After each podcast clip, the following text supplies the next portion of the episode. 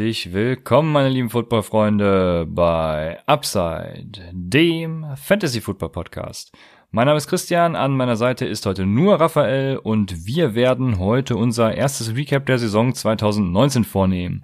Dabei gehen wir vor allem auf die Position Quarterback und Running Backs ein werden ein bisschen auch die Draft-Strategien, die wir vor der Saison verkündet haben, ja, rekapitulieren und etwas auf den Senior Bowl und die kommenden Draft Prospects eingehen.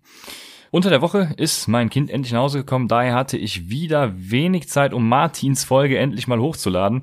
Das hat sich jetzt geändert. Äh, ich werde euch oder ich verspreche euch hiermit äh, im Laufe der Woche Martins Folge hochzuladen, entweder über den ganz normalen Weg über Podigy oder wahrscheinlich über Patreon, natürlich für alle frei zugänglich, aber das hat den Vorteil, dass wir keine Minuten von unserem ja, Account nehmen müssen. Ja, ich habe auch ein paar Grafiken schon erstellt, weil jetzt hat sich das mit der Zeit natürlich wieder etwas geändert. Es ist wieder ein bisschen mehr Zeit aufgrund der wegfallenden Fahrerei. Ein paar Grafiken zum Upside Consistency Ranking, wenn man das so nennen will, über Twitter und Instagram veröffentlicht. Guckt da gerne mal rein bei Twitter at christianlor9 oder bei Instagram in unserem ganz normalen Upside-Account at Upside Fantasy. An dieser Stelle sei auch nochmal recht herzlich Mr. Kaseb, M-R-C-A-S-E-B schreibt sich dieser Herr, über Twitter gedankt. Der hat mir ein bisschen dabei geholfen, äh, was die Programmierung in R anging, ja, um diese Boxplots zu erstellen, ein bisschen, äh, ja, Tabellen, Daten, shiften hier und da. Vielen Dank an dich, Mr. Kasep. Folgt ihm gerne bei Twitter. Das ist auch ein deutscher Kollege, der ein bisschen diese NFL Scrap Error Daten, äh, die Play-by-Play-Daten der NFL analysiert und daraus ja, ein paar geile Grafiken zaubert, ein paar geile Erkenntnisse gewinnt. Also vielen Dank an dich, Mr. Kasep. Bevor wir in das Thema einsteigen, gibt's wie immer ein paar fantasy-relevante News aus der NFL. Und da habe ich zum einen, ich glaube, wir haben nämlich noch nie darüber gesprochen, ähm, Luke Kikli, sprich, sprechen ihn die äh, Amerikaner, glaube ich, aus, Kikli, ne? Mhm. Äh, Luke Kikli ist retired. Was sagen wir dazu? Das ist ja vor allem für die IDP, also Individual Defense äh, Player, Spieler relevant. Ja, ich glaube, der war jetzt mehrere Saisons ein Top 5 Linebacker, äh, Fantasy-wise. Ähm, ich, ich denke, man muss Respekt davor haben. Ne? Hast du das Video gesehen, wo der zurückgetreten ist? Hat er veröffentlicht? Ja, ja. Hast du das gesehen? Das war schon echt emotional, ne? Und ich glaube, ähm, wenn man irgendwann merkt, ich glaube, der hat ja auch sehr, sehr viele Concussions und so, wenn man irgendwann merkt, äh, es ist vielleicht, also die nächste Concussion könnte vielleicht etwas Schlimmeres sein als ohnehin schon. Ich glaube, also ich habe da eher Respekt für, ähm, als dass ich ihn blamen würde. Also ich finde schon stark, wenn man sagt, ich, ich trete zurück, verzichte erstens aufs Geld, äh, verzichte auf, auf Erfolge vielleicht oder so. Also es ist schon für mich sehr beeindruckend, wenn man sagt, ich trete zurück. Ähm, und man gibt der Gesundheit irgendwie den Vorrang. Finde ich schon, finde ich schon cool. Ja, bin da ganz bei dir, sehe ich genauso. Eine weitere News, die ich mir persönlich noch ausgepickt habe, um sie heute zu verkünden, ist, dass Larry Fitzgerald äh, auch im nächsten Jahr noch weitermacht. Ich war mir nicht sicher, ob äh, Fluch oder Segen für die Cardinals, aber äh, habe dann natürlich nach einzigartigen Statistiken von Larry Fitzgerald gegoogelt und Larry Fitzgerald oder gesucht, nicht nur gegoogelt. Larry Fitzgerald war in 2019 der einzige Wide Receiver der NFL ohne einen einzigen Drop. Das gilt für Wide Receiver mit mehr als 61 Targets. Ja. Und ja, davor ziehe ich meinen Hut und ich freue mich, dass Larry Fitzgerald wiederkommt. Ja, und ich, wenn. Ja. Ich, ich glaube, der ist halt immer, immer noch eine, eine wichtige Safety-Anspielstation für Murray. Ich glaube, das wird Kyler Murray helfen. Aber ich, wie viele Millionen? 11 Millionen Capit ist das, oder? Hat er? Ja, seit Jahren. Das, finde ich seit Jahren viel zu viel. Also ich würde, wenn, wenn Steve Keim mir 11 Millionen anbietet, würde ich natürlich auch jedes Jahr wiederkommen und so tun, als würde ich retiren. Äh, also ähm, muss man das Nein, eigentlich ja machen? jetzt hier nicht. Muss man muss man äh, dann so viel für ein Jahr bezahlen oder kann man das kann man noch, kann man nur sagen, ich gebe dir nur zwei Millionen und der muss das und der kann das annehmen oder muss man diese 11 Millionen bezahlen? Das ist doch bei Franchise Tags zum Beispiel auch so, dass man dann einen gewissen Betrag bezahlen muss, oder? Ja, bei Franchise Tags ja, aber du könntest Larry auch sagen, wir geben dir nur zwei Millionen, entweder nimmst du es an oder. Ja, der Larry, der alte aber, Hund, ne?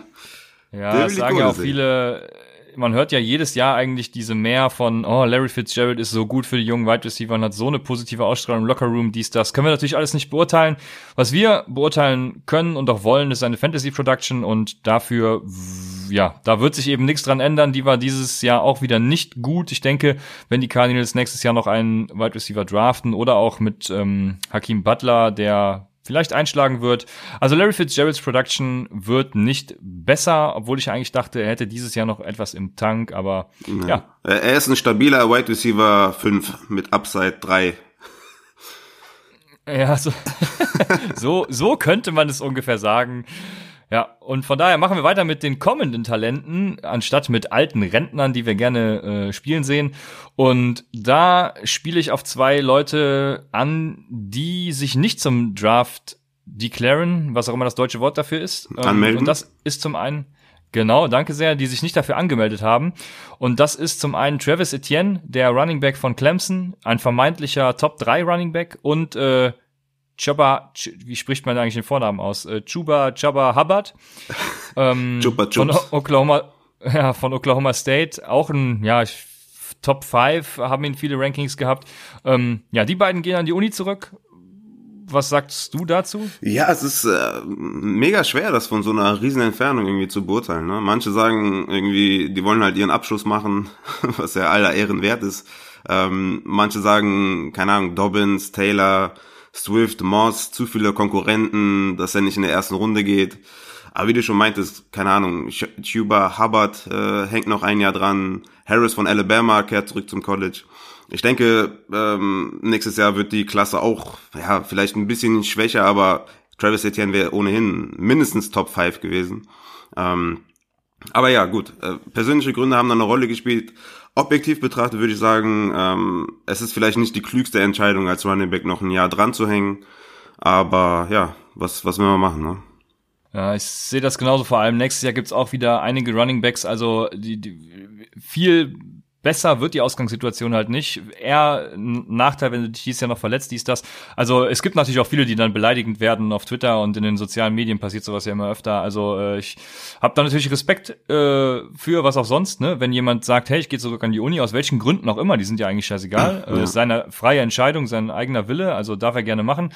Äh, wir können halt nur sagen, ob wir es gut finden oder nicht. Und ich persönlich bin der Meinung, dass es eben nicht gut für zum Beispiel jemanden wie Travis Etienne ist, der ja, weiß ich nicht, in Runde drei, zwei, drei, vielleicht auch sogar schon höher, man kennt die NFL ja, ich weiß es nicht, gegangen wäre. Ja, bei Running Backs kommt natürlich viel auf den Landing Spot an, aber äh, ja, ich denke, es ist meiner Meinung nach keine gute Entscheidung, aber wir werden sehen. Ich glaube, ich glaube aber auch die die Leute, die ihn dafür blamen, die die verstehen, glaube ich, auch nicht, was College bedeutet in Amerika, ne? Auch für für die jungen Spieler. Äh, die, die haben ja das Finale verloren, Clemson. Vielleicht hat das was in ihm ausgelöst, dass er mit Clemson vielleicht nochmal was gewinnen will oder so. Und es ist immer so ein bisschen schwer, das von so weit zu beurteilen. Es ist wahrscheinlich eine emotionale Entscheidung gewesen. Und ja, ne, es ist halt seine Entscheidung und es ist okay. Vielleicht zahlt sich aus, vielleicht nicht. Es ist halt auch immer schlecht, wenn ein Running Back noch mehr Carries bekommt. Ne? Darauf achten die ähm, Scouts ja auch, ne, nächstes Jahr, wenn die sagen, okay, der hatte jetzt schon wieder so und so viele Attempts, das äh, wird ihn ein bisschen runterstufen. Ne? Und die Klasse, wie gesagt, über Harvard, ähm, ist auch äh, wieder dabei nächstes Jahr. Ähm, ja, schwierig, das so von der weiten Ferne zu beurteilen. Ja, aber wir machen kurz bei den News noch weiter mit äh, Rookies oder beziehungsweise Prospects. Rookies sind sie ja noch nicht. Ähm, und zwar erzählen wir ein bisschen über den Senior Bowl, der ja, wir nehmen heute am Montag auf, äh, am Samstag war. So ist richtig, vorgestern also schon. Und ähm, ja, wer da herausgestochen hat, ist natürlich auch wieder ein anderer Running Back und zwar Joshua Kelly von UCLA. Der hatte ein paar Monster Runs im Senior Bowl, ist vorher schon in vielen Rankings Top 10 gewesen, dürfte seinen Stock nochmal nach oben getrieben haben. Also ja, ich habe es eben schon gesagt, Fantasy-wise ist natürlich bei Running Backs immer die Sache des Landing Spots, aber ja, ich denke, äh, hat seinem Draftstock nicht geschadet und bin gespannt, wo er dann letztendlich landet. Aber es gibt so viele geile Runningbacks dieses Jahr. Also ja, ich bin gespannt. Also Joshua Kelly auf jeden Fall nach oben gereist. Was sagst du? Ja, auf jeden Fall. Bei, bei Running Backs ist es natürlich noch krasser als bei Wide Receivern, äh, was den Landing Spot angeht. Ähm, ich bin gerade am überlegen, macht es Sinn, irgendwie vielleicht ein Vorab Top 10 Running Back Ranking Real Life zu machen und dann nochmal eins nach dem Draft oder sollen wir einfach eins nur eins nach dem Draft machen, weil eigentlich ist es ja talent-wise, ja, es ist schon wichtig, wie gut ein Running Back ist, aber wenn, wenn jetzt ein super Landing-Spot gegenüber einem guten Talent ist, nehme ich natürlich den Landing-Spot, ne? Wie, wie wollen wir das eigentlich machen? Ja. Ja, also ich sage ja immer, äh, führt euren Rookie-Draft vor dem NFL-Draft aus, weil das äh, bringt eine sehr geile Komponente, genau diese Komponente eben ins Spiel. Du, du draftest nach Talent und nicht nach Landing-Spot. Aber ja, ich glaube, glaub, es macht, also wenn man das nicht macht, macht es keinen Sinn, zwei Rankings zu machen, sondern wir werden auch Gäste einladen für unsere Draft-Folgen, da ein paar Prospects ja, bewerten, was auch die Fantasy Production oder Fantasy äh, Projection angeht und auch den Landing Spot für die gewissen Leute. Also da könnt ihr euch dann orientieren und ich würde sagen, das Ranking machen wir dann einfach im Nachgang. Ja, denke ich auch. Es ist wahrscheinlich am klügsten, ne? Weil sich halt so viel verschiebt, je nach Landing Spot. Ne? Für uns aus Fantasy-Sicht ist das halt, halt essentiell wichtig. So ist es, genau. Und danach habe ich noch zwei Quarterbacks auf der Liste. Der eine ist Anthony Gordon von Washington State. Der hat eine gute Leistung gezeigt. Er kam mit äh, einigen Fragezeichen in den Senior Bowl, dürfte Scouts überzeugt haben. Also ich denke, er ist auf jeden Fall, äh, ja, ich habe mir hier Legit Draftable geschrieben, also weiß nicht, wie ich das jetzt in Deutsch übersetze. äh, also man kann ihn auf jeden Fall guten Gewissens äh, später in späteren Runden draften. Meinst du echt? So Mike Leach Quarterback ist, ist draftable. Ich, ich glaube, der letzte war jetzt Gardner Minshew, oder? Der jetzt irgendwie eingeschlagen ist. Ne? ist, ist irgendwie ich weiß nicht. Ja, ich verstehe deinen Punkt. Ja. Mike Leach, äh, Air Raid Offense, 50 Passing Attempts jedes Spiel, also easy 50. Ich weiß nicht, ich glaube Luke Falk war auch bei Washington State, ne? Kann das sein? Ah, ich bin mir gerade gar nicht sicher, wo er genau war. Ich weiß nur, dass er auch aus der Air Raid Offense Also ich meine, ich, mein, ich habe irgendwo gelesen, der einzige Quarterback, der aus Mike Leach Offense irgendwie in der NFL Fuß gefasst hat, ist jetzt Gardner Minshew. Äh, deswegen äh, mal gucken, ob Anthony Gordon da äh, was reißen kann. Aber ich habe noch einen anderen Quarterback und zwar bin ich froh, dass ich ihn letzte Woche schon erwähnt habe, bevor der Senior Bowl gestartet ist. Und das ist Jordan Love von Utah State. Der ist tatsächlich the real deal, wie ich geschrieben habe. Äh, der wurde an den ersten Trainingstagen hochgelobt und teilweise dann auch über Justin Herbert gerankt. Das fand ich sehr spektakulär. Nach Tag drei und dann seit äh, vorgestern dann wieder ist wieder ein bisschen Normalität eingekehrt. Der ist äh, Consensus so im zweiten Tier hinter äh, Burrow und Tua, ich würde sagen, ja, knapp hinter Herbert auf einer Stufe auf jeden Fall. Ich halte von Herbert als Nummer 3 Quarterback eh nicht viel.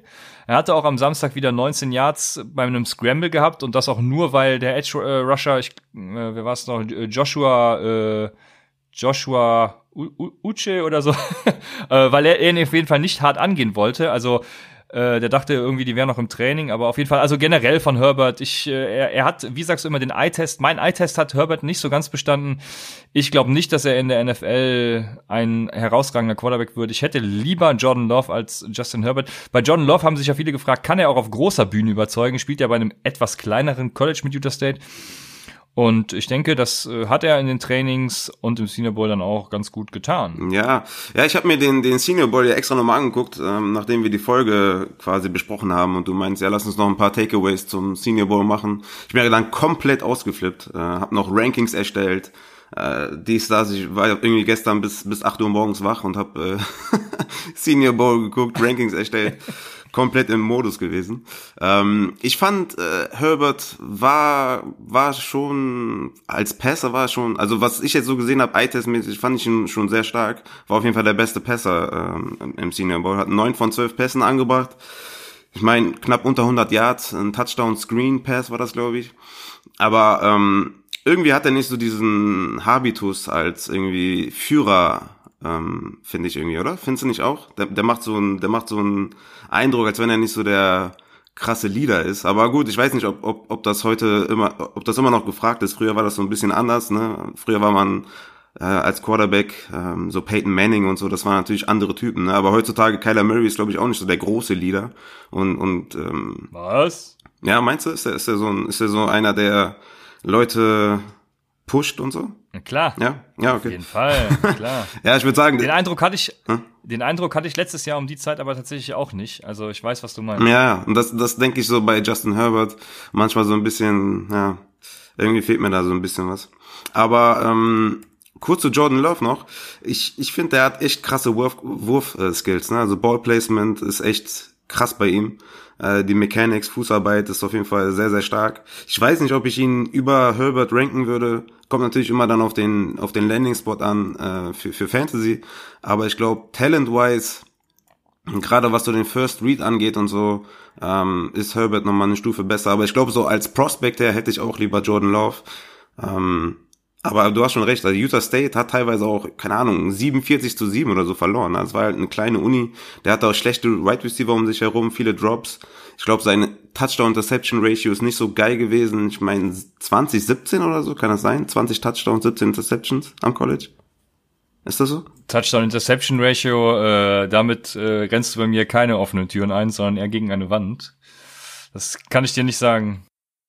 Ja, wie gesagt, ich glaube, Lauf ist, ist könnte ist immer schwer. Ich habe zum Beispiel Julian Barsch gefragt, was was er dazu, was er davon hält, äh, ihn noch ein Jahr zu sitten. Und er sagte, ähm, dass er irgendwie kein großer Fan davon ist, ähm, das so in eine Schublade zu stecken, ne? dass jeder Quarterback perfekt ist zum Sitten, sondern dass immer auf die Persönlichkeit ankommt von dem Quarterback, auf die Situation drumherum. Und das macht halt total Sinn, weil ich glaube, Jordan Love sollte spielen, um sich irgendwie unter Wettbewerbsbedingungen äh, zu testen.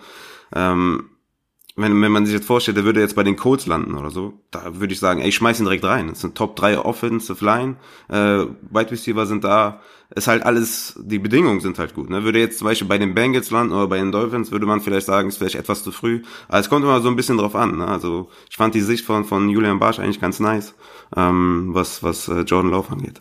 Also ich habe gerade noch mal in der Zwischenzeit nachgeguckt. Das war das eine Spiel, was du ja angesprochen hast, 6 zu 42 gegen die LSU.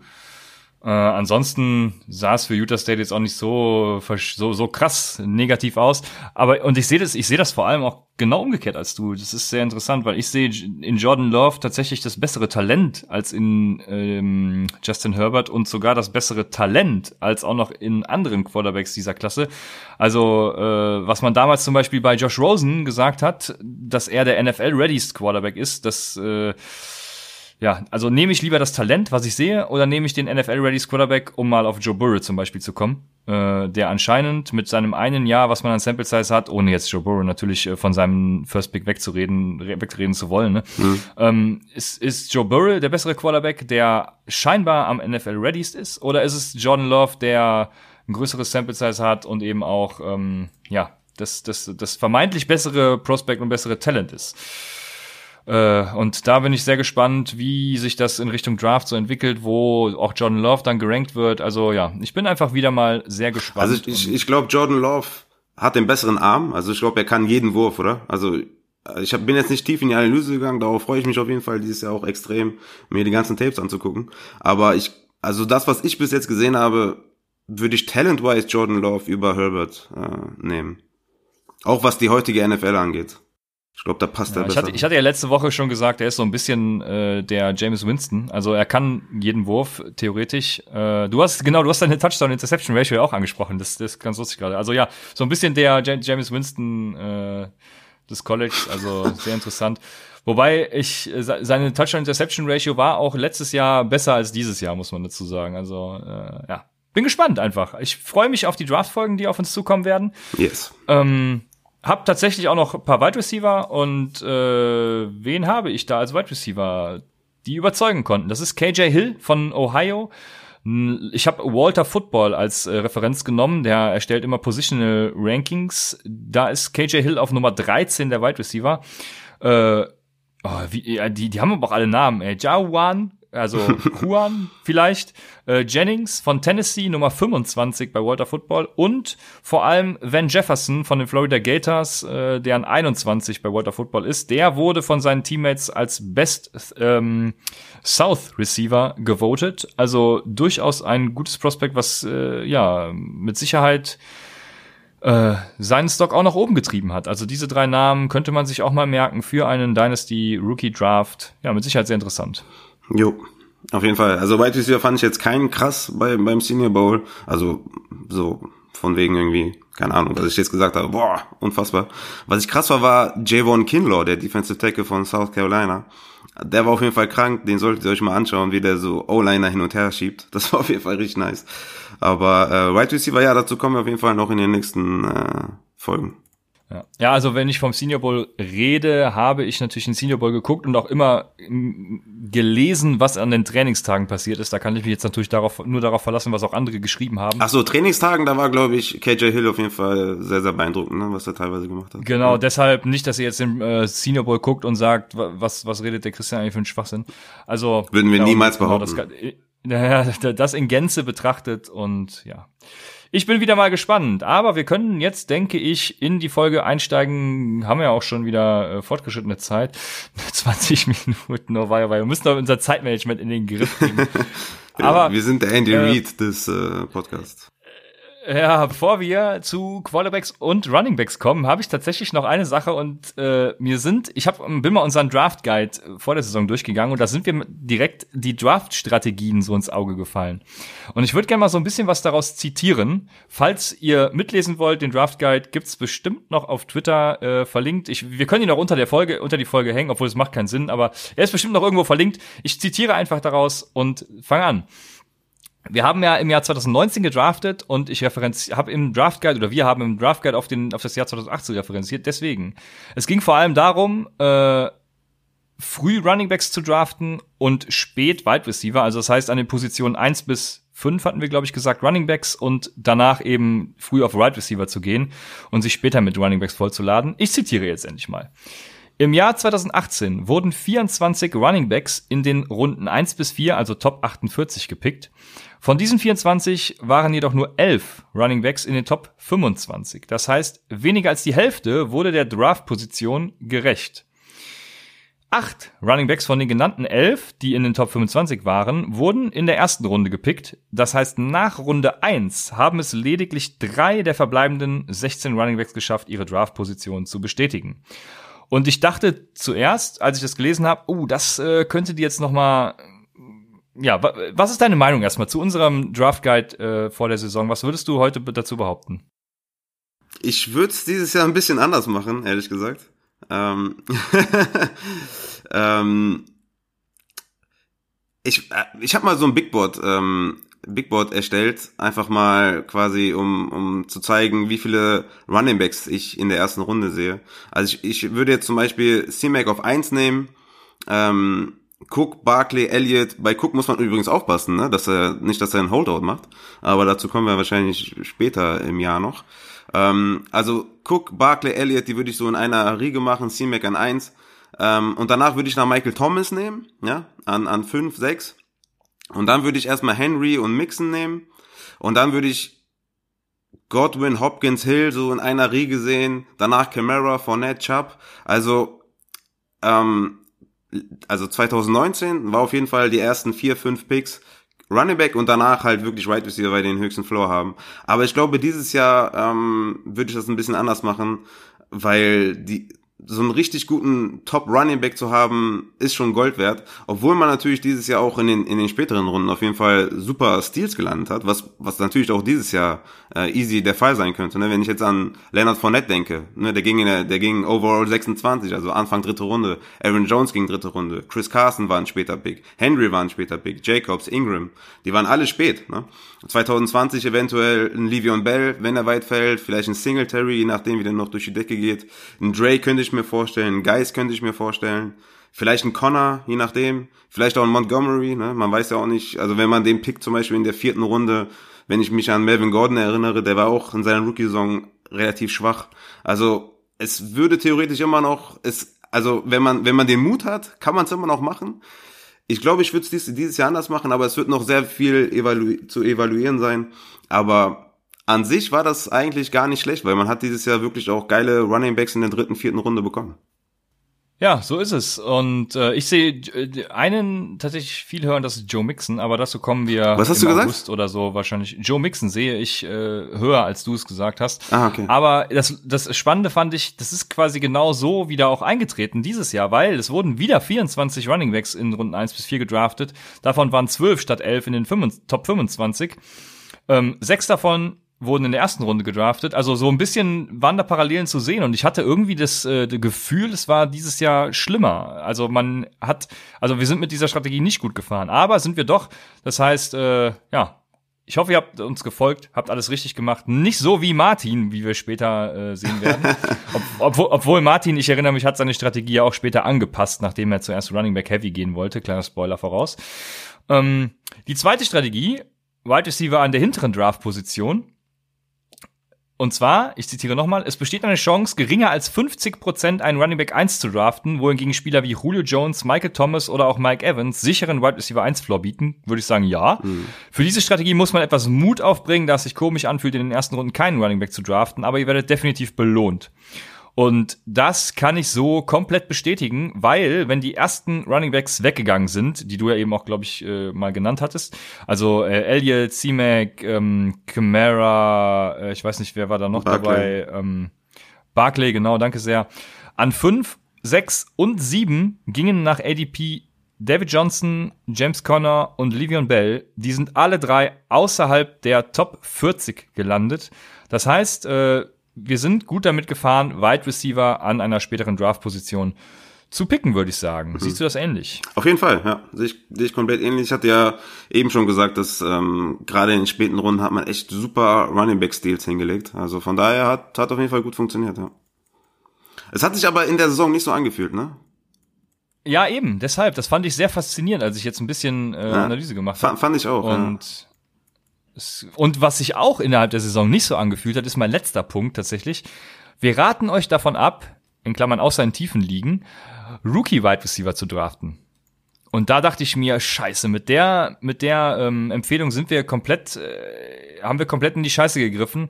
Aber ich habe mir da mal angeguckt, wo sind eigentlich die Wide Receiver gelandet? Und da haben wir mit AJ Brown den besten Wide Receiver an Position 44 den zweitbesten mit Terry McLaurin an Nummer 49, den drittbesten mit DK Metcalf an Nummer 60, den äh, wo sind wir? Viertbesten mit Darius Slayton an 68 und Debo Samuel an 69 direkt dahinter.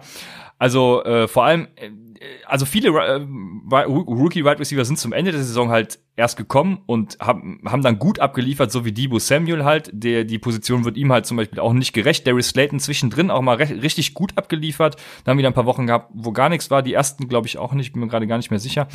Ähm, also es ist schon so, dass sie viel abgeliefert haben, aber in Summe gesehen äh, ist es immer noch so, also holt euch Rookie Wide Receiver eher übers Welfare Wire. Ich würde vielleicht, äh, je nachdem, wie viel Bankplätze ihr habt, später auch einen draften, um einen Shot zu landen.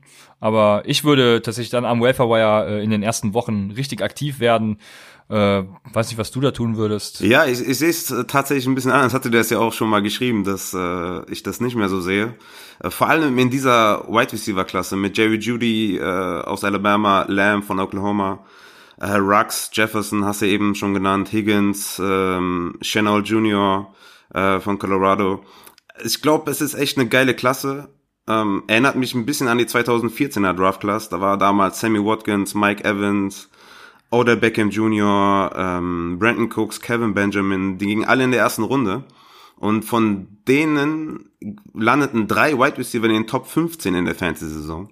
Und ein bisschen erinnert mich, erinnert mich das daran. Und ich glaube, ähm, ich, ich würde, ich würde ähm, Wide Receiver, na, kommt natürlich auf den Preis an, ne? aber wenn ich mir so einen Jerry Judy oder Lamp angucke, oder Chanel, wie gesagt, ähm, boah, ich weiß nicht. Also wenn die, wenn die so einen richtig, wenn die einen guten Landing-Spot bekommen, könnte man zuschlagen. Ich wäre dieses Jahr froh gewesen, wenn ich einen AJ Brown genommen hätte, der vielleicht der talentierteste Wide Receiver war in der Klasse letztes Jahr.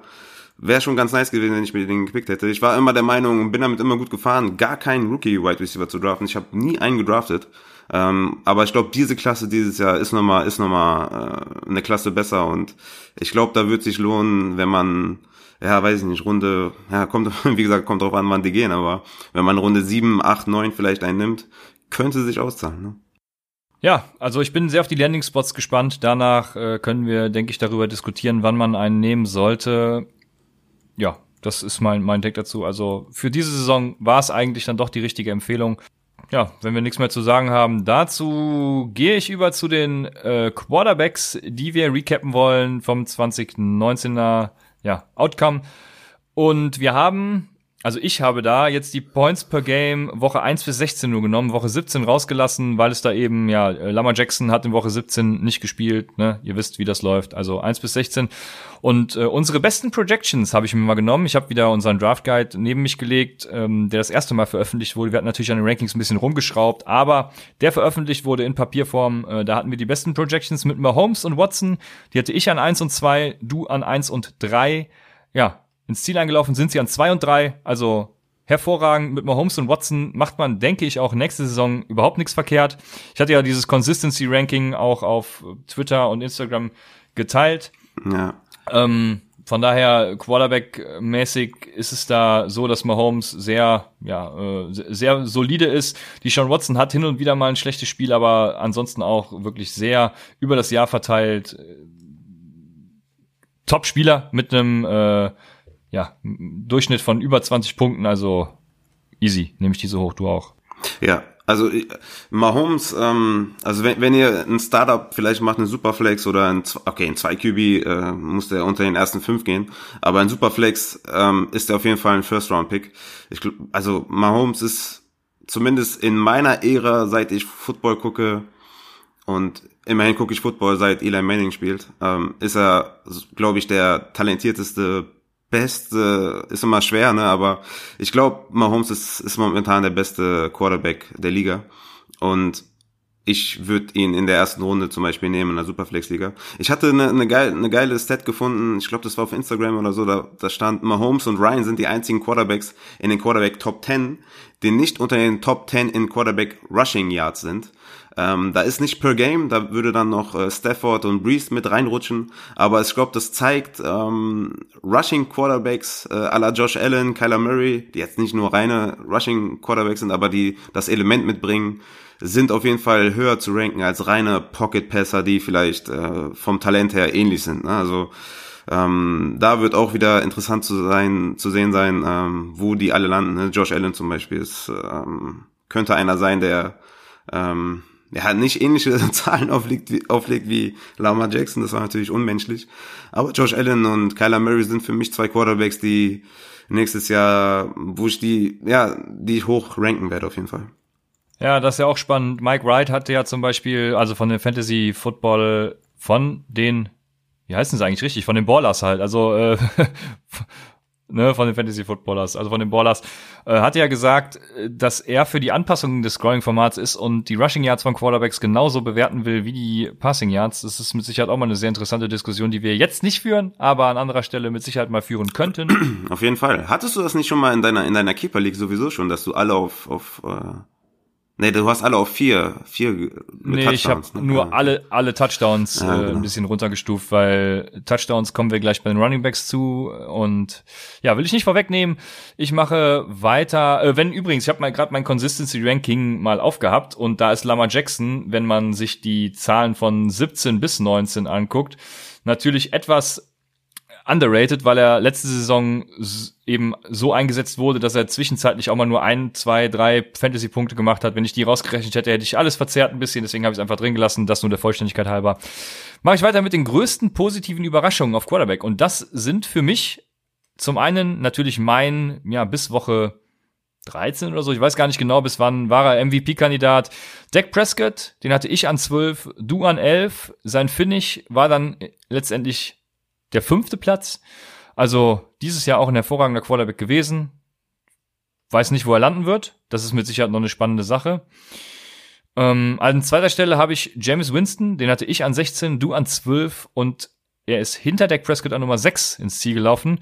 Das sind so meine positiven Überraschungen, die ich übers Jahr hatte. Weiß nicht, wen du da noch so auf dem Schirm hast. Nö, ich bin da ganz bei dir. Ja, sehr schön. Ähm, und die größten Enttäuschungen, ja, das äh, dürfte auf der Hand, das dürfte auf der Hand liegen. Zum einen natürlich Aaron Rodgers von den Packers, den hatte ich an drei, du an zwei. Und der ist an Quarterback Nummer 15 dann ins Ziel gelaufen. Auch eben, ja, sehr schlecht. Wir hatten ihn schon öfters unterhalb, äh, unter der Season angesprochen dass er seit Jahren am Declinen ist, was äh, seine Stats hergeben und alles. Sieht auf Film, macht natürlich immer noch geile Würfe, aber ja, ich weiß noch nicht, wo ich ihn für nächstes Jahr einschätze. Ein zweiter Spieler, den ich oder der mich sehr enttäuscht hat, ist Baker Mayfield. Den hatte ich an fünf, du an sechs. war Quarterback 28 und da bleiben dann nicht mehr viele übrig, die hinter ihm gelandet sind. Und äh, lag es an Freddy Kitchens oder nicht? Das wird die spannende Frage sein, die wir zu beantworten haben in der Offseason. Wo wird er dann nächstes Jahr gedraft? Was können wir von ihm erwarten? Ich erwarte viel von ihm, aber er war eine meiner größten Enttäuschungen in 2019. Ja, auf jeden Fall. Also meine größte Enttäuschung war auf jeden Fall Aaron Rodgers. Es tut mir auch echt leid an alle, die sich äh, an meine Quarterback-Rankings gehalten haben. Äh, Aaron Rodgers äh, fällt für mich außerhalb der Top, also Quarterback 1 ist auf jeden Fall nicht nächstes Jahr. Ich habe ihn jetzt, äh, ich habe ja Rankings erstellt, es hat so Spaß gemacht, kannst du dir gar nicht vorstellen. Ähm, ich habe ihn jetzt momentan auf Quarterback. Doch. Das Schlimme ist, das kann ich mir vorstellen. Ne? das hat echt Bock gemacht. Äh, ich habe ihn auf 15 momentan gerankt. Ähm, ich habe echt viele vor ihm. Ich, also, nee, ich war so enttäuscht. Er hatte ein paar geile Spiele, aber im Grunde genommen war das, war das einfach eine, eine verdammt schlechte Saison. Ähm, das Overall-Ranking verzerrt ein bisschen. Da war, glaube ich, ähm, Quarterback 10. Das entspricht auf jeden Fall nicht seiner Leistung. Baker Mayfield genauso. Ich habe ihn auf 18 momentan.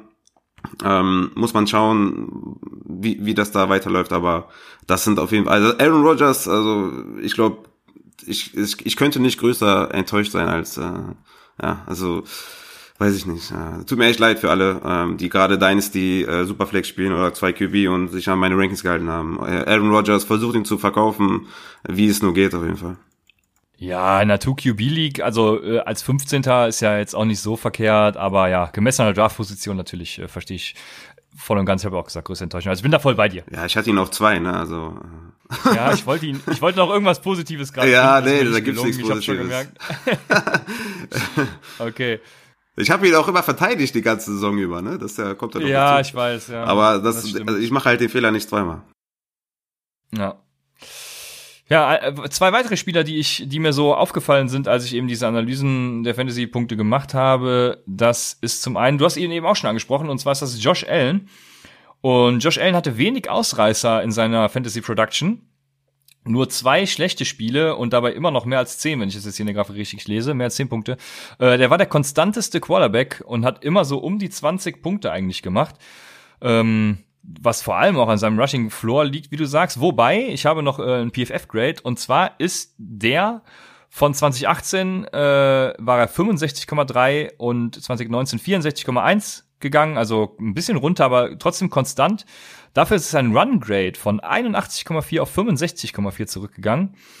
Ähm, ich erwarte erstmal, dass sein Overall-Ranking so bleibt, weil es zeigt sich eben eine gewisse Konstanz bei Josh Allen glaube, er wird vielleicht ein bisschen besser als Passer, aber ich glaube, da ist nicht mehr viel zu retten. Als Runner wird er sich vielleicht sogar wieder verbessern, so dass er, ähm, dass er eben in noch größere, bessere Regionen vorrückt. Also ich bin da ganz bei dem, was du eben auch gesagt hast. Äh, Josh Allen auch so einer, der nächstes Jahr sein Outbreak feiern könnte als Fantasy Quarterback. Findest, findest du nicht, der hat sich im Passing Game gesteigert? Findest du nicht? Ja, wenn ich mir Lamar Jackson so angucke, bei dem alle gesagt haben, was natürlich damals schon ein bisschen weit hergeholt war, dass er überhaupt keine äh, Fähigkeit als Quarterback hat, dann denke ich Josh Allen, äh, ja, nee der, nee, der ist immer noch so inakkurat, äh, nee, also gesteigert ja, aber nicht jetzt so, nee, also nee, nee, okay. eigentlich nicht. ja, ne, also wie gesagt, Rushing, Rushing Ability ist halt echt wichtig bei Quarterbacks. Der hatte die die meisten Rushing Touchdowns von allen Quarterbacks sind neun äh, an der Zahl, hatte über 500 Rushing Yards, was eventuell auch nochmal ansteigen könnte. Ähm, wie gesagt, damit gibt er halt einen super Floor.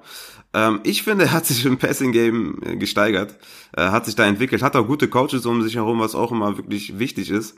Ich glaube, wenn er im Passing Game noch eine Schippe drauflegen kann, was du ja bezweifelst, ähm, dann könnte er äh, auch ein Stil werden im nächsten Draft, ne? Wenn er vielleicht so ja, neunte Runde oder so, ne? Da hatte ich zum Beispiel Kyler Murray äh, schon überlegt, äh, in, im diesjährigen Draft äh, neunte, zehnte Runde ihn zu picken, hab's dann nicht gemacht. Äh, glaube in einer Liga habe ich ihn, glaube ich, in der zehnten Runde genommen. Ähm, also wie gesagt, Josh Allen könnte sich als Value-Pick herausstellen, wenn er noch ein bisschen an seinem Wurf arbeitet, aber Rushing Flow ist einfach da und es ist einfach Safety, ne? Ist einfach, wenn du ihn aufstellst, kannst du mit 15 Punkten eigentlich immer easy rechnen, ne? Ja. das auf jeden Fall. Wenn er sich bessert, dann sowieso Sky ist the limit, wie man äh, sagt. Aber ich, wie gesagt, habe da meine Zweifel. Der zweite Quarterback, und den muss man natürlich erwähnen, wenn man irgendeine Recap macht von 2019, ist Russell Wilson. Und äh, Russell Wilson hatte kein wirklich schlechtes Fantasy-Spiel, also kein, kein Bust-Game.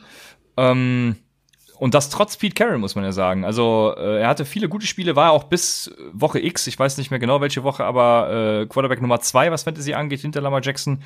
Und die Frage ist natürlich, was machen wir mit ihm? Mit Metcalf, Lockett plus X eventuell im Draft und mit Pete Carroll an der Seitenlinie.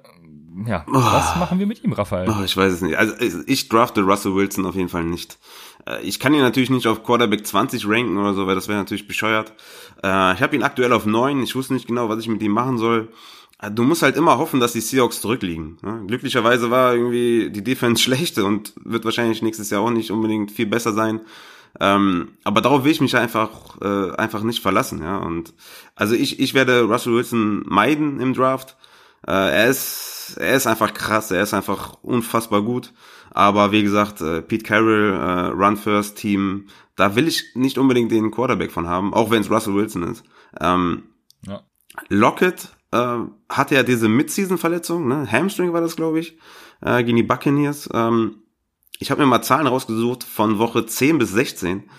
Da war er Wide Receiver 64 mit 6,5 Fantasy-Punkten pro Spiel.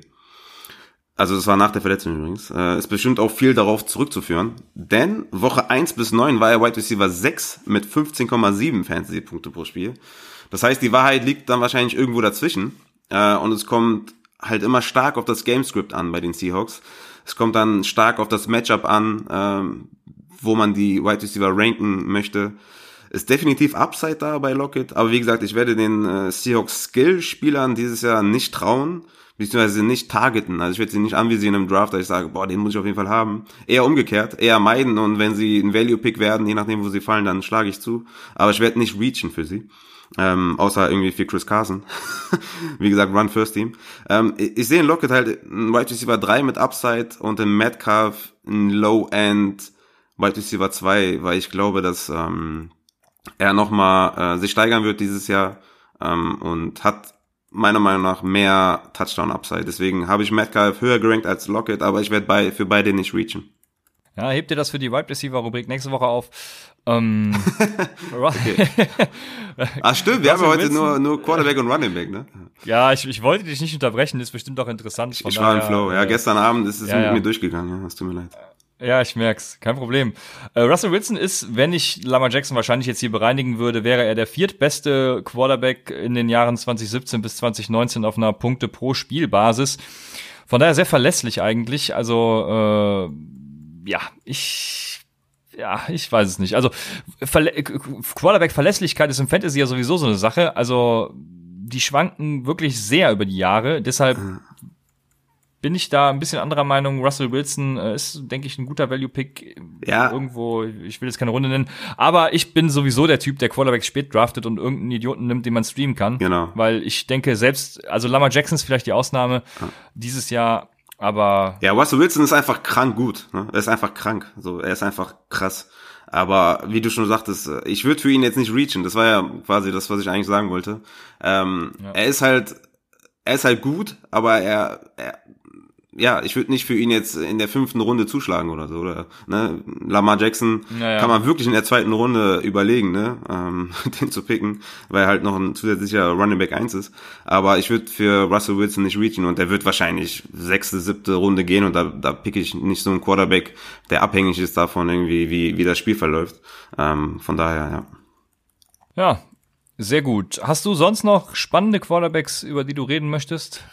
Oder waren das alle? Nee, ich denke, das, das war's erstmal. Ähm, ja, Kyler Murray, Josh Allen sind so die, ähm, ja, ne, Kyler Murray hat sich, glaube ich, über die Saison her, am Anfang war er sehr stark, dann hatte er ein kleines Down, dann wieder ganz, ganz gut. Mit, der mit der Air Raid Offense, ähm, hatte sehr, sehr viele pa Passing Attempts. Ich glaube, über 500 Mal hat er den Ball geworfen. Ähm, hat aber, ich glaube, Yards per Attempt war irgendwas um die sieben Yards per Attempt. Ich glaube, das wird ein bisschen sich steigern, wenn sie mehr vertrauen. Das heißt, da ist auf jeden Fall noch Upside und Ceiling ist auf jeden Fall noch da. Mit einem guten zusätzlichen Right Receiver, den sie vielleicht draften könnten. Also für mich ist Kyler Murray auf jeden Fall ein Quarterback Top 10.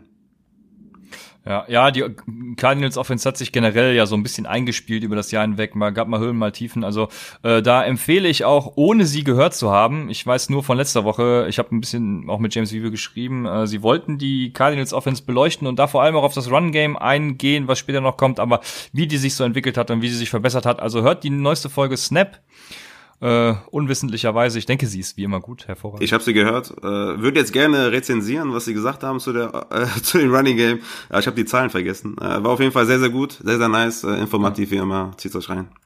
Genau, deshalb die Cardinals Offense sehr spannend, ja. Also ich bin dabei, die habt Kyler Murray auch letzte Woche in unserem geilen Mock Draft gedraftet und denke, wir können übergehen zu den Running Backs. Und bei den Running Backs die größte, also ich habe da einige größte positive Überraschungen, wie ich sehe. Die größte ist, denke ich, Aaron Jones. Den hatte ich an Nummer 17, du an Nummer 14 und sein Finish war Nummer 2 Running Back. Sein äh, PFF-Grade ging von 85 auf 80 zurück. Dafür ging sie im Passing Game von 60 auf 84 rauf. Also er wurde viel im Passing Game eingesetzt.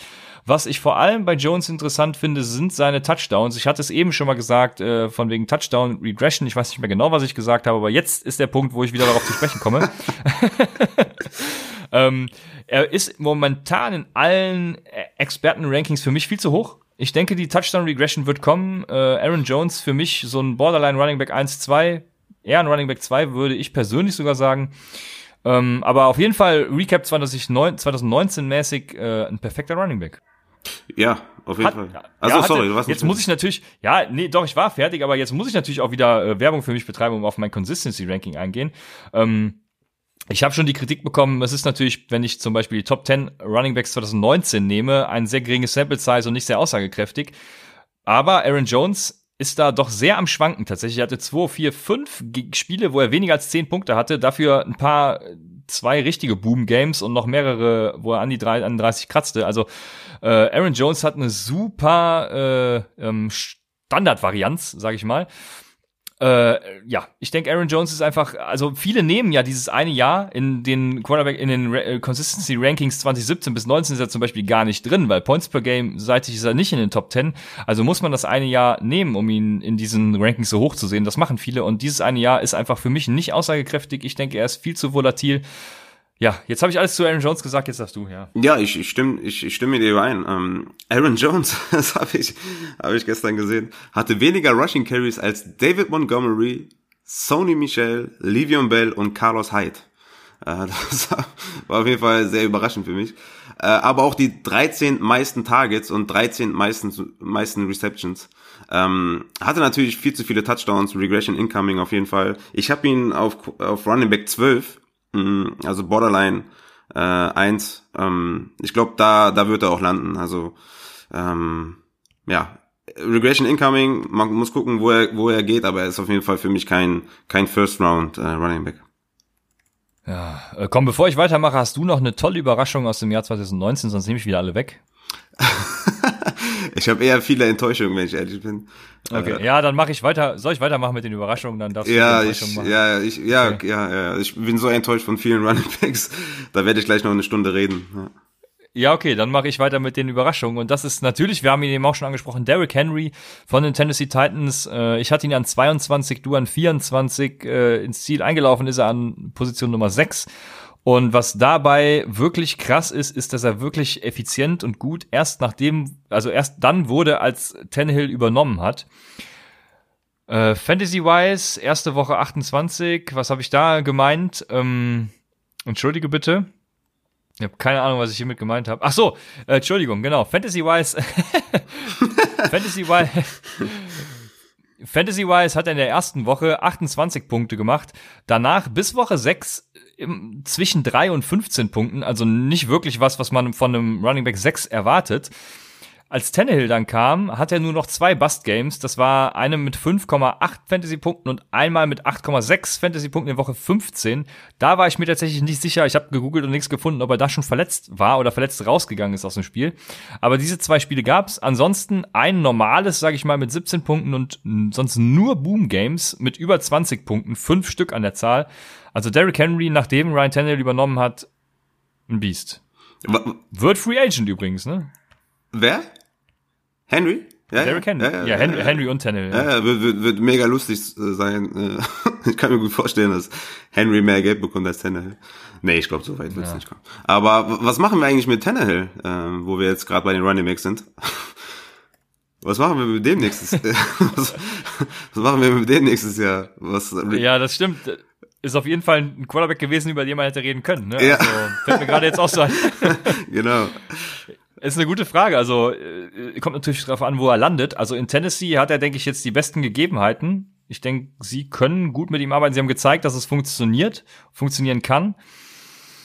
Ja, was wir mit ihm machen, da bin ich, weiß ich noch nicht so genau. Habe hab ich gerade keine Meinung zu. Also ich als Hardcore-Snap-Fan äh, muss natürlich sagen, Regression Incoming. Ähm, Fantasy-wise, ich habe mich echt schwer getan, den zu ranken. Ich habe ihn auf, auf 18 gepackt im Endeffekt. Ähm, es war auf jeden Fall für mich kein, also es ist kein Quarterback, no way, den ich draften werde nächstes Jahr. Ähm, ich habe einen interessanten, ich glaube, das habe ich dir auch schon gezeigt, einen Trade stattgefunden, in der Superflex. Da hat jemand Ryan Tannehill für äh, Kenny Golladay gedraftet. Was, was sagst du dazu? Ja, Golladay ist ja, ja, das, äh, Golladay ist ja einer deiner äh, Lieblings-Wide Receiver für nächstes Jahr. Hättest du das Ja, gemacht? ich hab ja- also man muss doch dazu sagen, Ja. derjenige, der Tannehill bekommt, hat jetzt nicht unbedingt die besten Quarterbacks. Ja, aber also also, ist ein Dynasty gewesen, ne? Mhm. Ja, also scheiß drauf. Also irgendein Quarterback, der irgendwie eskalieren kann, wirst du vielleicht finden. Und äh, wenn sich einer verletzt, also irgendwo wirst du am Free Agency Markt auch in der Dynasty einen Quarterback finden, denke ich. Ich habe ja in unserer auch nur Lamar Jackson eigentlich und ansonsten, wen habe ich überhaupt noch? Andy Dalton, glaube ich. Also ja, kann, kannst du knicken. Aber ich denke mir halt, ich denke mir für diese eine Buy oder generell hat er gar keinen Quarterback oder nur Code? Mm, er hatte, glaube ich, äh, einen, einen ganz guten und sonst äh, nur Code. Ja, aber selbst Code, selbst Code ist äh, besser als keinen und dann nehme ich lieber Code und Kenny Golladay, Mhm. der, wie gesagt, für mich, äh, ich sag mal vorsichtig Top 5, aber ich habe Top 3 eigentlich schon gesagt, also Top 3 Wide Receiver wird. Boah, bleibst du dabei? Echt? Top 3? Ja, ich habe es ja gesagt, alles andere wäre jetzt, äh, ich kann meine Meinung, im August kann es natürlich wieder ein bisschen anders aussehen, aber im Moment bleibe ich dabei, Kenny Golladay ist einfach der geilste Typ. Ja, ja, also Top 10 ist auf jeden Fall. Also äh, da bin ich bei dir. Ich habe ihn auf 9 momentan gerankt. Ey, es hat so viel Bock gemacht zu ranken, ne? Unfassbar. Ich habe ihn auf ich habe ihn auf 9 gerankt. Ähm, ich ich glaube auch, also Tannehill wird auf jeden Fall das nicht aufrechterhalten können, was er gemacht hat. Dafür haben wir zu viel Sample Size von ihm. Natürlich ist er jetzt ein anderes Team. Er hat keinen Adam Gase mehr, was natürlich sehr, sehr vom Vorteil ist. Ähm, aber ich fand den Trade auch wirklich krass auf der Seite von Kenny Golladay. Also du gibst keinen Top 10 Wide Receiver ab ähm, für einen Tannehill, der jetzt eine gute Saison hatte oder eine gute Saisonhälfte. Natürlich war die herausragend gut, aber das kann er nicht aufrechterhalten. Ähm, und ja, deswegen fand ich das jetzt spannend, äh, zu, zu, zu fragen, wo du ihn siehst. Aber du siehst es ähnlich. Wo, wo würdest du ihn ranken? Würdest du, ich meine, wenn du dir mal die anderen Quarterbacks anguckst und vor allem noch diese ganzen anderen äh, Variablen mit Cam Newton, was ist mit ihm, wo würde man zum Beispiel Big Ben ranken nächstes Jahr? Ähm, dann kommen noch Quarterbacks dazu, also Rookies. Ähm, Ja, du hast ja, du hast ja, du hast ja ein Ranking. Ich hätte, könnte jetzt nicht sagen, keine Ahnung, ist auf jeden Fall für mich Top 10. Äh, deswegen sag mir mal ein paar Namen. Ich sag, ob ich Tannehill über ihm nehmen würde. ja, okay, ich denke mal, die Top Top 7, die wirst du eh nicht über den ranken. Sagen wir mal Josh Allen, Josh Allen. Carson Wentz. Äh, ja, man darf die Verletzung ja nicht mit einberechnen, ne? Ähm, oh, schwierig. Äh, aber Carsten Wentz eigentlich schon, ja. Big Ben? Das ist echt fies. Äh, Habe ich da, äh, also äh, wir gehen von Redraft aus, Ja, ja, klar. mh, aber trotzdem schwierig. Boah, da wüsste ich gerade keine Entscheidung. Ja, echt? Big Ben mit seinen Passing Attempts? Also, der wird ja, der wird ja strong zurückkommen, oder? Ich meine, er sieht äh, momentan aus wie so ein Ja, das, äh, Bär. das ist aber, halt die Frage, ne? Ja, ja, okay. Lassen wir Big Ben, lassen wir Big Ben raus. Sagen wir mal, sagen wir Drew Brees. Wenn er noch weitermacht, ne? Macht er weiter, weiß man das? Äh, Tannehill. Okay, krass. Aaron Rodgers? Ja, Tannehill safe. Matthew Stafford? Oh, nach dieser Saison darf man da eigentlich nur Stafford nehmen. Ja, safe. Ich hätte dich jetzt auch echt, ne, wenn du jetzt was anderes gesagt hättest. Ah, Drew Brees ist natürlich, ich sehe es gerade, 2, 4, 6, äh, siebt bester Quarterback, wenn man nach Po- Points per Game geht. Ah, scheiße. Aber ich hab's gesagt, ja, Ja. Tannehill. Ja. War sehr überrascht auf jeden Fall, ja. Okay, Matt Ryan. Ryan. Kirk Cousins. Cousins. Ja, okay, also er fällt, er fällt für dich auch schon so Richtung Quarterback 14, 15, ne? Also, ähm, ja, er ist, er ist wahrscheinlich so in der Riege, würde ich sagen, oder? Ja, also der Trade Kenny Golladay ist auf jeden Fall aus meinen Augen nicht fair gewesen. Ja, man muss dazu sagen, er hatte natürlich, er hatte, glaube ich, nur Jameis Winston und sonst halt keinen Quarterback, den er einsetzen kann. Ähm, hat aber, glaube ich, den Six Overall, von daher hätte er da ruhig einen Rookie draften können, plus Golladay und Winston, aber ja. Ich hätte den, den, den Trade verstehen können, wenn es ein besserer Quarterback gewesen wäre als Tannehill, beziehungsweise ein sichererer. Ja? Also wenn man jetzt einen Russell Wilson oder Prescott oder Allen, ähm, dann hätte ich weniger Probleme damit gehabt, beziehungsweise dann hätte ich es mehr verstanden. Zudem hat er ja noch den äh, Six Overall, also ja.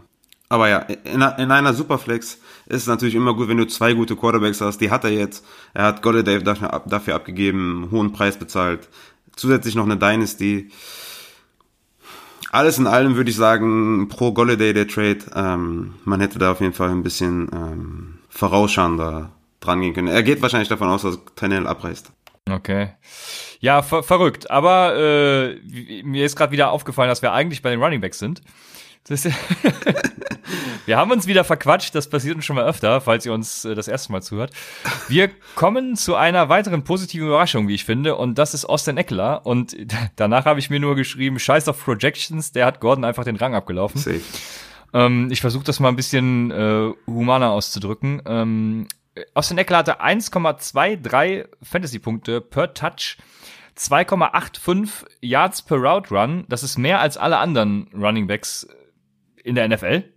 Er hatte ein 85,2 eher Offensive Ranking von Pro Football Focus. Melvin Gordon hat nur 66 gehabt, also 85 zu 66. Justin Jackson übrigens, kleiner äh, Side-Fact, hatte 84,4. Unser Liebling, ne? Kna ja, mein Liebling auf jeden Fall, also knapp hinter ich, Ich habe ihn auch äh, geliebt. Und wenn wir jetzt schon bei äh, Justin Jackson sind, der hatte 89,5er Pro Football Focus Rating im Run Game. Ja, holt euch auf jeden Fall, holt euch Justin Jackson in, in Dynasty safe, ne? Also Melvin Gordon könnte nicht zurückkommen, dann hast du Eckler und Jackson, holt ihn euch. Eckler nur 68,8, äh, aber hat natürlich im Passing Game dafür ein hervorragendes Rating. Nach Nick Chubb ist äh, Justin Jackson damit im Run Game der beste Running Back der Liga.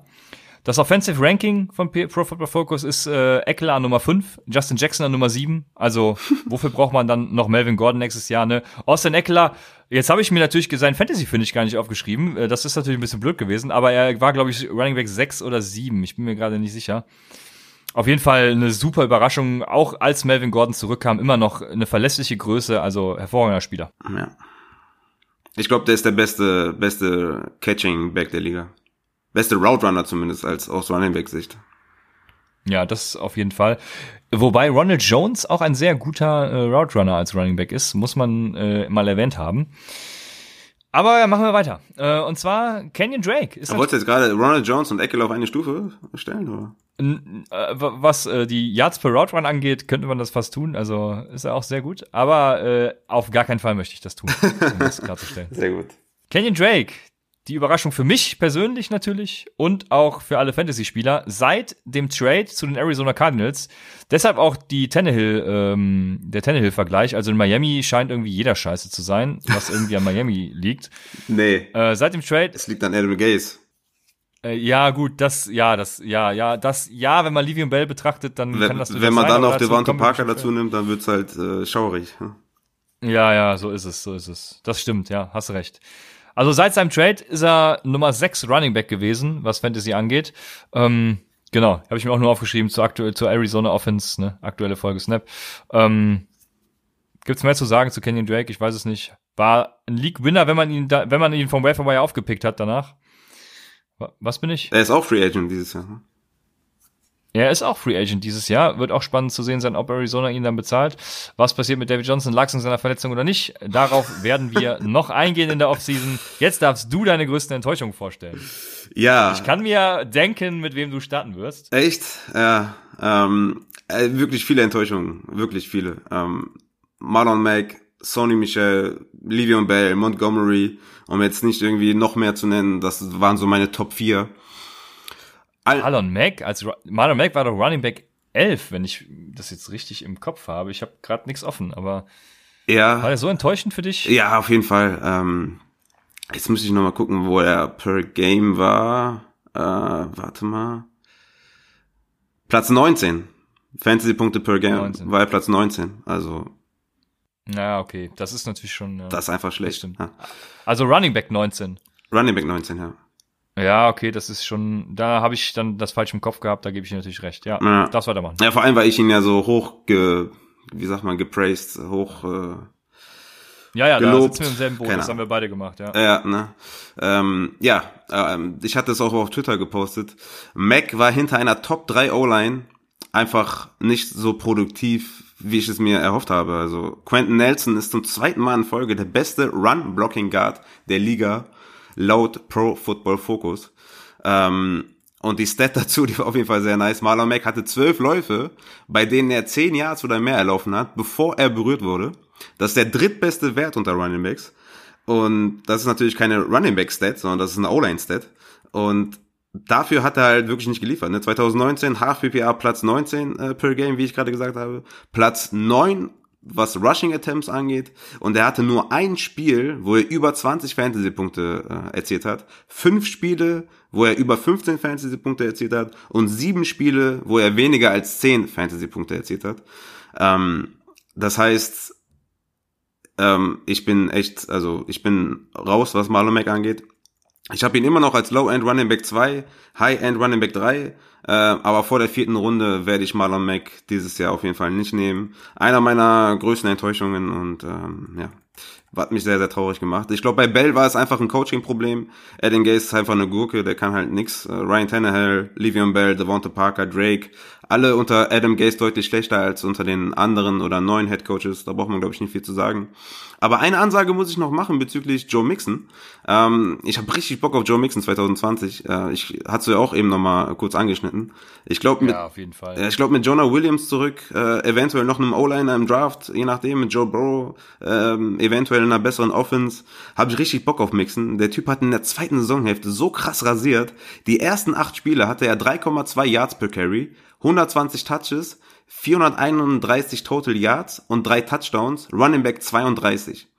Die letzten acht Spiele hatte er 4,3 Yards per Carry, also ein Yard mehr per Carry, 166 Touches, 818 Total Yards, also 40 Touches mehr und über 370 Total Yards mehr.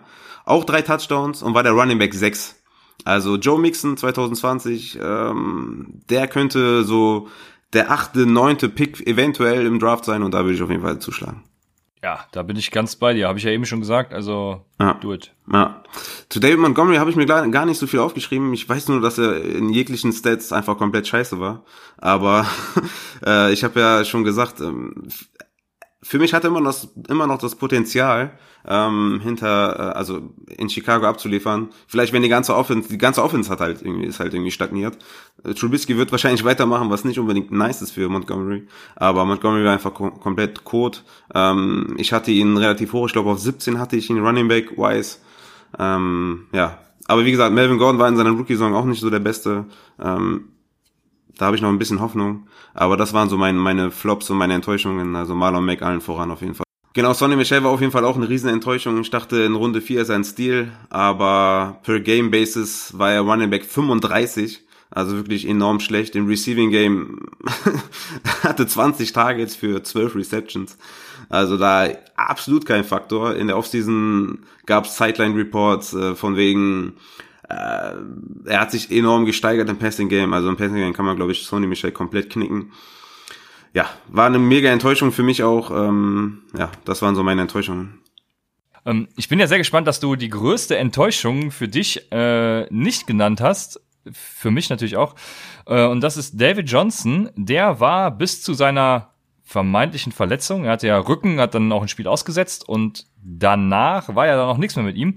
Äh, bis zu der Verletzung hatte er 300 Rushing und 300 Receiving Yards. Also er wäre auf Kurs, zwar nicht für die 1000-1000 gewesen, aber immerhin äh, circa 800, 800, also 800 Rushing und 800 Receiving Yards.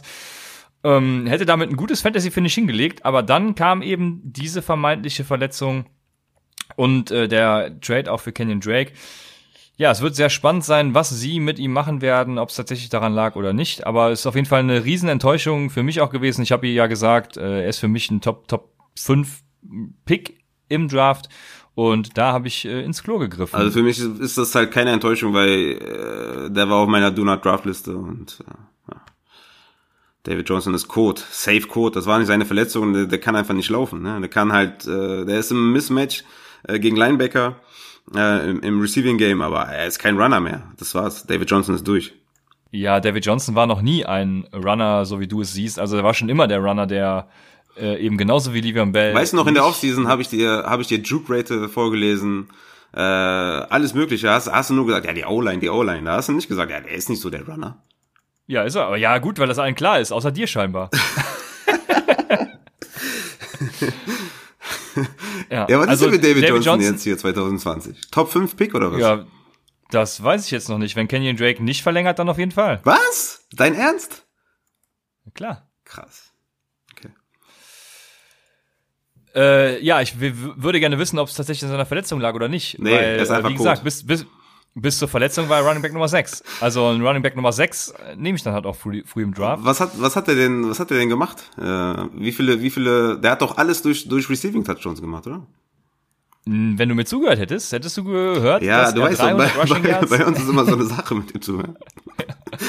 äh, er hatte 300 Rushing Yards und 300 Receiving Yards bis Woche, äh, bis zu der Verletzung. Woche 7, 6, ich weiß es gerade gar nicht. Auf jeden Fall bis dahin 300 Rushing und 300 Receiving Yards und wäre on Pace für 800, 800 gewesen. Ja, nachdem wir das äh, zu David Johnson auch geklärt hätten, habe ich mir noch zwei Spieler aufgeschrieben, über die ich natürlich auch reden möchte, die ja weder große Enttäuschungen noch große Überraschungen waren. Das ist zum einen Ezekiel Elliott, unser klarer Nummer 1 Pick eigentlich ja. äh, im diesjährigen oder im letztjährigen Draft so. Äh, er ist auch immer noch der verlässlichste Running Back in dem Consistency Ranking, was ich gepostet habe, ja, sieht man das auch ganz gut, hat sehr geringe Abweichung, sehr geringe Volatilität. Ich habe die Standardabweichung mal getestet. Ich bin ja jetzt hier ein Stat-Nerd, äh, seitdem ich mit R arbeite. ähm, da hat er dann eine Standardabweichung von 5,67 und ich habe mir den Vergleich zu Aaron Jones dahinter geschrieben, der eine Standardabweichung, also das heißt die Abweichung äh, zum Mittelwert von den einzelnen Spielen, äh, von 13,9, 13,09 Punkten hatte. Also da sieht man, das ist ungefähr, ja, sagen wir mal großzügig fast das Dreifache. Also Ezekiel Elliott, ein verlässlicher Runner, den ich auch im nächsten jährigen Draft immer noch als Top 3 Running Back sehe. Aber eigentlich, mir fällt gerade auf, ähm genau das hatte man eigentlich auch erwartet, ne? dass Elliott halt einen super Floor hat. Daran würde sich auch nichts ändern. Und Aaron Jones war halt ein Value-Pick in Runde drei mit, mit extremen, ja. mit, ex, mit extremen Boom-Games. Ähm, da hast du eigentlich genau das bekommen, was du in den jeweiligen Runden gedraftet hast, ne? Ja, das ist klar, das ist so, ja. ja. Äh, willst du zu Elliot noch was sagen? Äh, vor allem, du hast ja eben angesprochen, es wird spannend zu sehen sein, was mit ähm, Cook passiert, weil Cook eventuell ein Hold-up machen mhm. könnte. Und äh, ist Cook nicht noch in seinem Rookie-Vertrag? Weil dann gilt natürlich nächstes Jahr genau dasselbe, was letztes Jahr auch für Ezekiel Elliott galt. Er müsste, er müsste. Ja. Ich meine nämlich ja. schon, wir werden das nochmal eruieren in den äh, Sommerfolgen, aber ich meine, er ist noch auf seinem Rookie-Vertrag und dann macht ein Holdout einfach wenig Sinn. Aber einen anderen Spieler, den ich noch habe, ich habe ihn eben auch schon mal angesprochen mit seinem Run-Rating. Äh, Nick Chubb hat mit äh, einem 90er Run-Rating äh, ist er der beste Rushing Running Back der Liga mit 1453 Yards. Hat er eben auch mehr Rushing Yards als alle anderen Running Backs, auch als Christian McCaffrey. Ähm, wir hatten ihn hoch, aber das Problem, im Gegensatz zu Christian McCaffrey, ist, dass einfach das Receiving Game fehlt und äh, er gute Spiele, was Fantasy-Punkte angeht, tatsächlich nur hatte, wenn er auch Touchdowns gemacht hat. Ähm, und da stelle ich mir jetzt für, das für den kommenden Draft, für das kommende Jahr die Frage, was erwarten wir natürlich von der Cleveland Offense und wie sehen wir seine Opportunity, wenn dieses Receiving Game eben nicht da ist. Ja, das ist, ist ein Problem auf jeden Fall. Chubb hatte 47 Targets äh, in der Saison, Hunt hatte 40. Chubb hatte aber 16 Spiele und Hunt hatte nur 7 Spiele. In Woche 10 kam Hunt zurück äh, und bis Woche 10 hatte Chubb 32 Targets Danach nur noch 15 die restliche Saison. Also das ist auf jeden Fall ähm, krass. Hunt hat also äh, ja auf jeden Fall den größten Workload im, im Receiving Game gesehen. Und das ist wirklich ein Problem, was sein Ceiling angeht. Ne? Du hast schon gesagt, also wenn er keinen Touchdown macht, ähm, wird's halt schwer mit einer, mit einer super Performance. Und er, ich habe ihn jetzt als Running Back 1 deklariert, äh, noch, weil ich nicht weiß, was mit Kareem Hunt passiert. Aber wenn Hunt bleibt, wird Nick Chubb in Runde 2 für mich rutschen, weil er einfach das Ceiling dann nicht hat. Er gibt dir immer noch einen guten Floor, aber Ceiling ist weg, wenn du im Receiving Game keine Rolle spielst. Ja, also Nick Chubb natürlich schon immer dafür bekannt gewesen, äh, jetzt nicht der geilste Receiver zu sein, sondern eher der Runner. Aber mhm. er hatte ja, wie du auch schon sagtest, Anfang der Saison immer so vier, fünf, sechs äh, Receptions und das wäre schon echt geil gewesen, wenn das sich so aufrecht, wenn das so aufrecht erhalten geworden wäre, wie auch immer man es sagt. Mhm. Aber ist es leider nicht. Äh, ich sehe da auch, ich denke mit der neuen Cleveland Offense, die wahrscheinlich wieder besser wird als dieses Jahr, sollte da einiges zu erwarten sein, aber es kommt darauf an, was um ihn herum so passiert. Und damit hätten wir das Thema Nick Chubb auch abgeschlossen. Gibt es noch einen Running Back, den ich vergessen habe? Frage ich dich mal freundlich. Wo waren wir jetzt bei äh, Enttäuschungen? Nee, wo waren wir? Äh, ich hatte einfach nur noch zwei Running Backs genommen, mit, über die ich sprechen wollte. Nee, ich glaube, wir haben äh, echt viel gemacht. Ne? Ja. Damit hätten wir dann unsere Running Backs durch, unsere Quarterbacks durch, ein bisschen über Draft-Strategien gesprochen, euch ein paar Rookies äh, ans Herz gelegt aus dem Senior Bowl. Kommen wir zum Ende der heutigen Folge. Wie anfangs schon erwähnt, werden wir die Folge zu Martin Schivas dann jetzt unter der Woche tatsächlich wirklich endlich äh, über Patreon wahrscheinlich hochladen, da wir äh, da keine Minuten verbrauchen, wie auf Podigy. Ansonsten würde es natürlich das, das auch da geben, das müssen wir noch testen. Aber über Patreon gibt's das für alle frei zugänglich äh, zur Verfügung. Teilt uns zu dieser Folge und auch zu der mit Martin eben euer Feedback mit. Vielen Dank dafür. At Upside Fantasy bei Twitter, Instagram oder im Discord-Channel. Und wir sagen bis nächste Woche, wo wir dann über die Wide Receiver und die Tight sprechen werden. Freuen uns drauf und sagen bis dahin bei Upside, dem Fantasy Football Podcast.